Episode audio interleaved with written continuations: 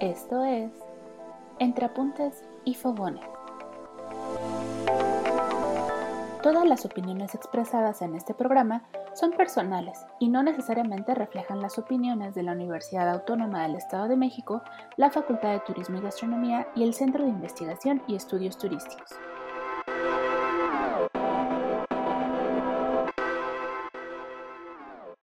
Bienvenidas y bienvenidos a nuestro segundo episodio.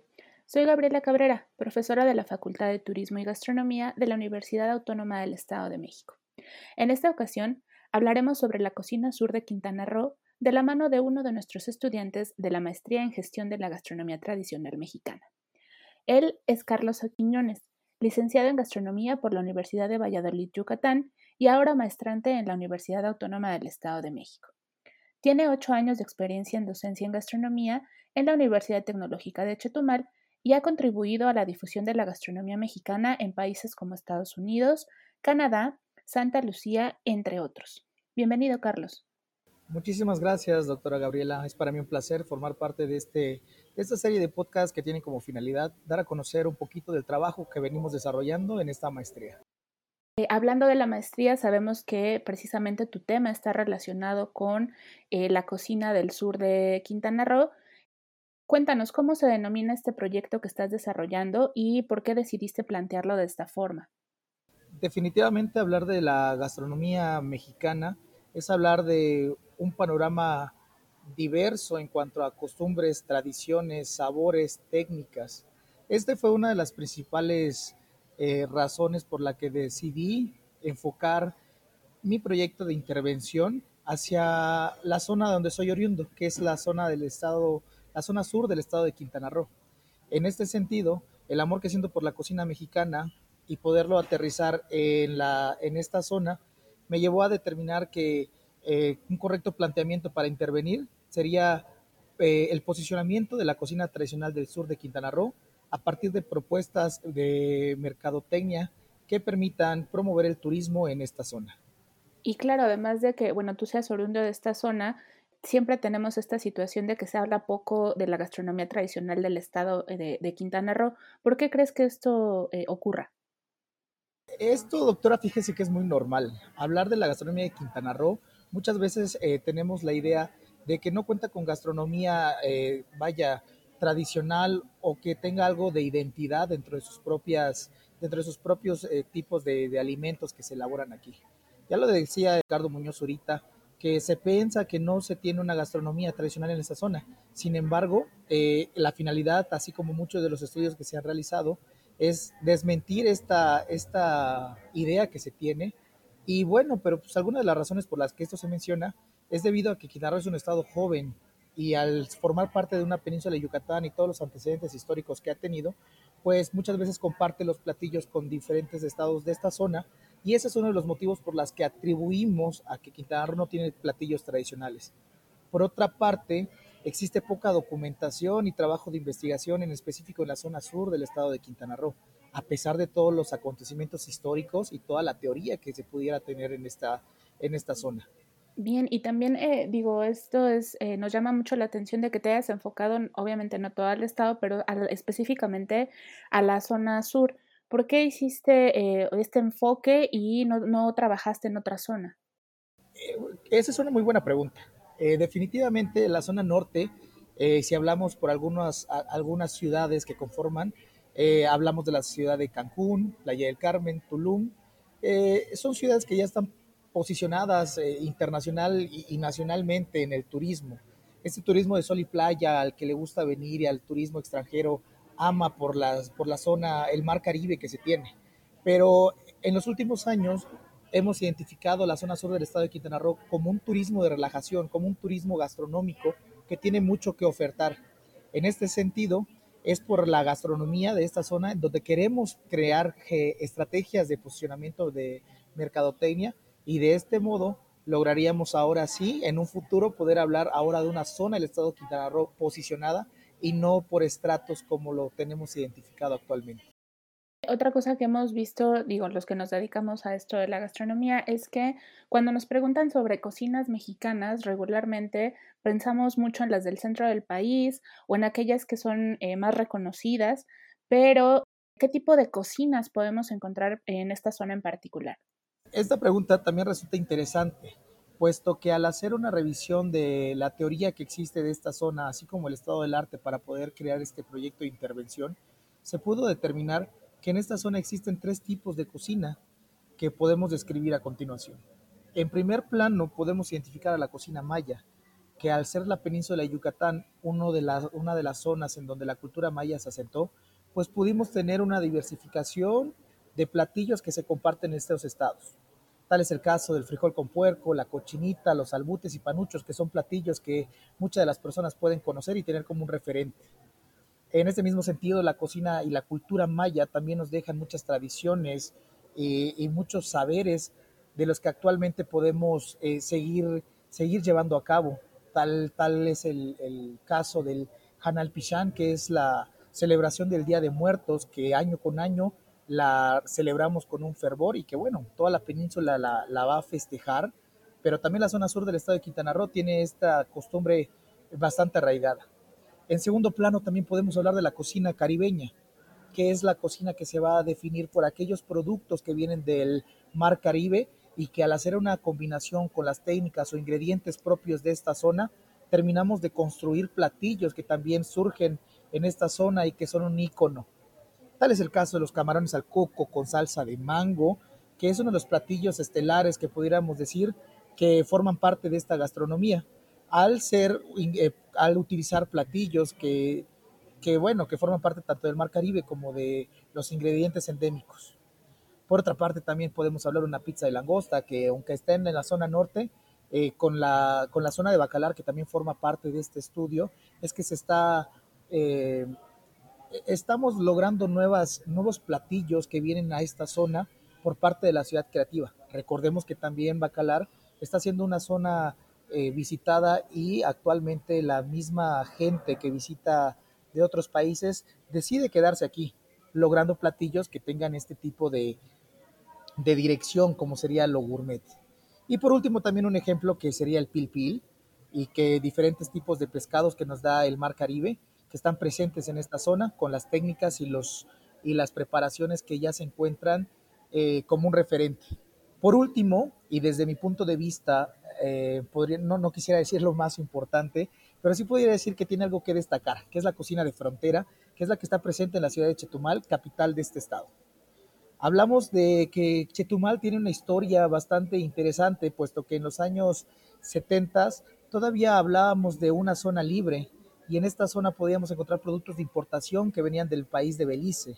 Si nos vamos a la historia de Belice, también podemos tener que formó parte de Inglaterra y que es una colonia. Al tener este tipo de gastronomía, pues llegaron los productos para quedarse en la ciudad de Chetumal. Y en la actualidad podemos encontrar este tipo de eh, productos presentes en platillos tradicionales. Tal es el caso de las empanadas de chaya, que son unas, eh, vaya, es una tortilla frita eh, rellena de queso tipo edam, aquí le llamamos comúnmente queso de bola.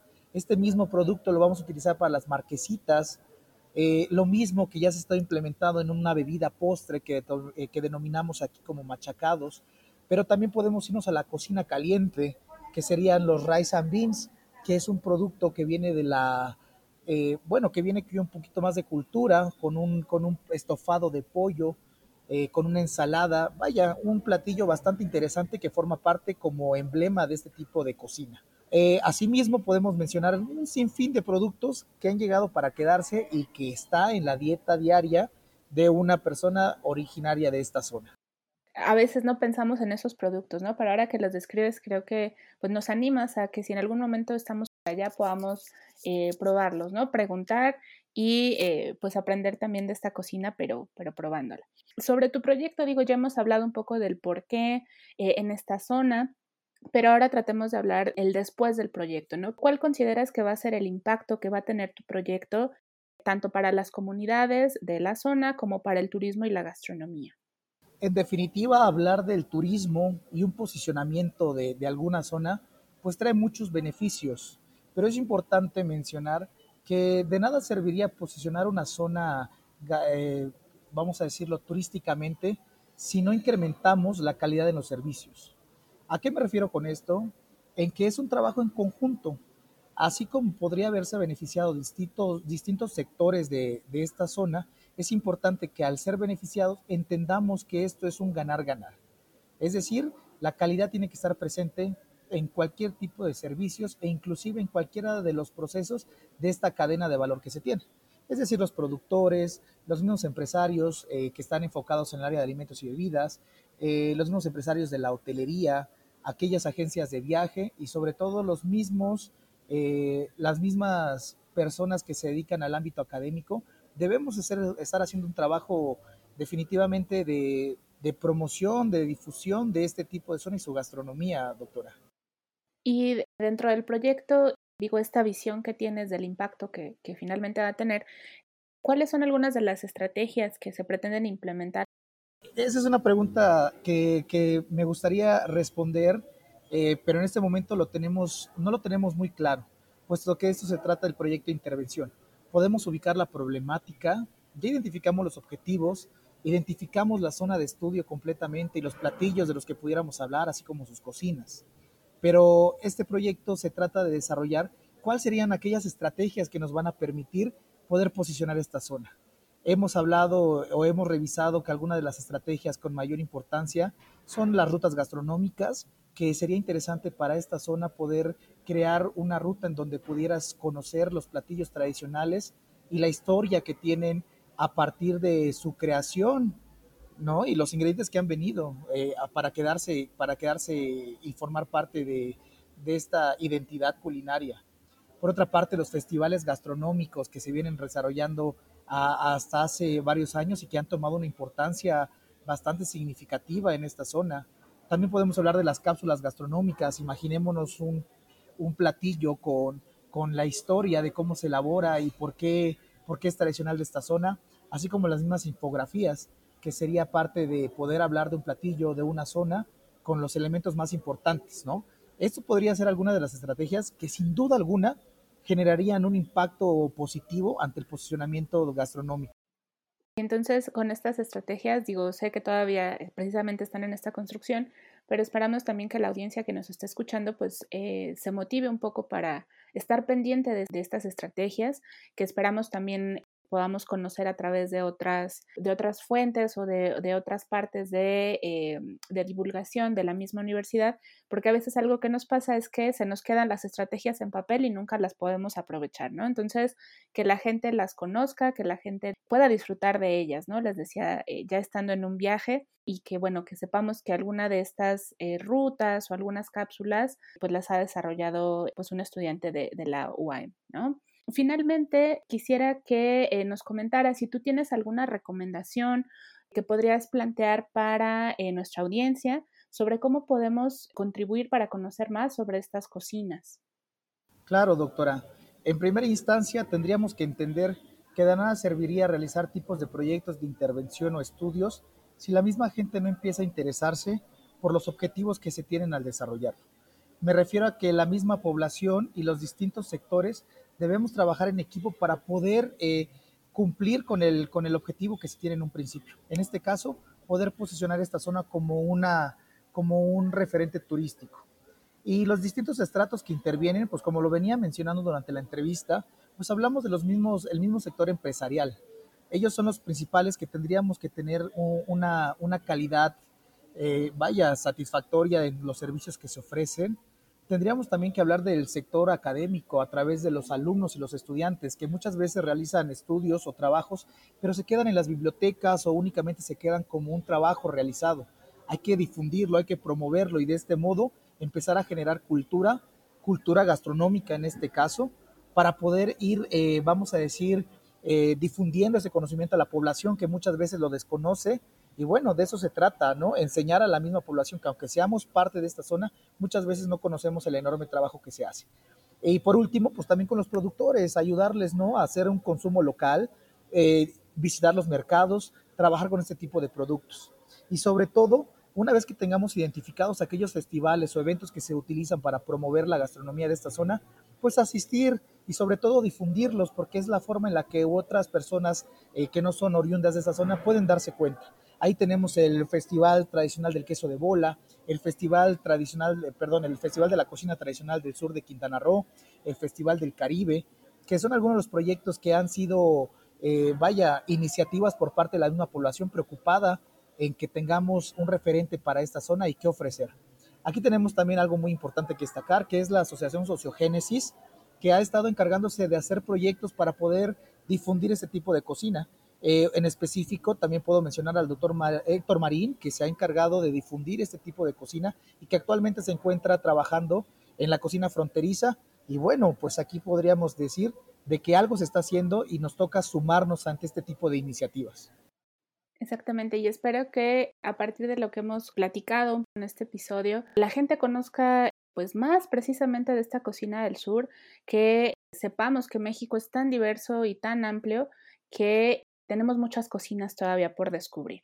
Queremos darle las gracias a Carlos Quiñones por acompañarnos el día de hoy. ¿Algo más que quieras decir que para despedirte de nuestra audiencia? En lo particular, pues únicamente hacerles la invitación y reiterarles que difundir la gastronomía tradicional mexicana pues es trabajo nuestro.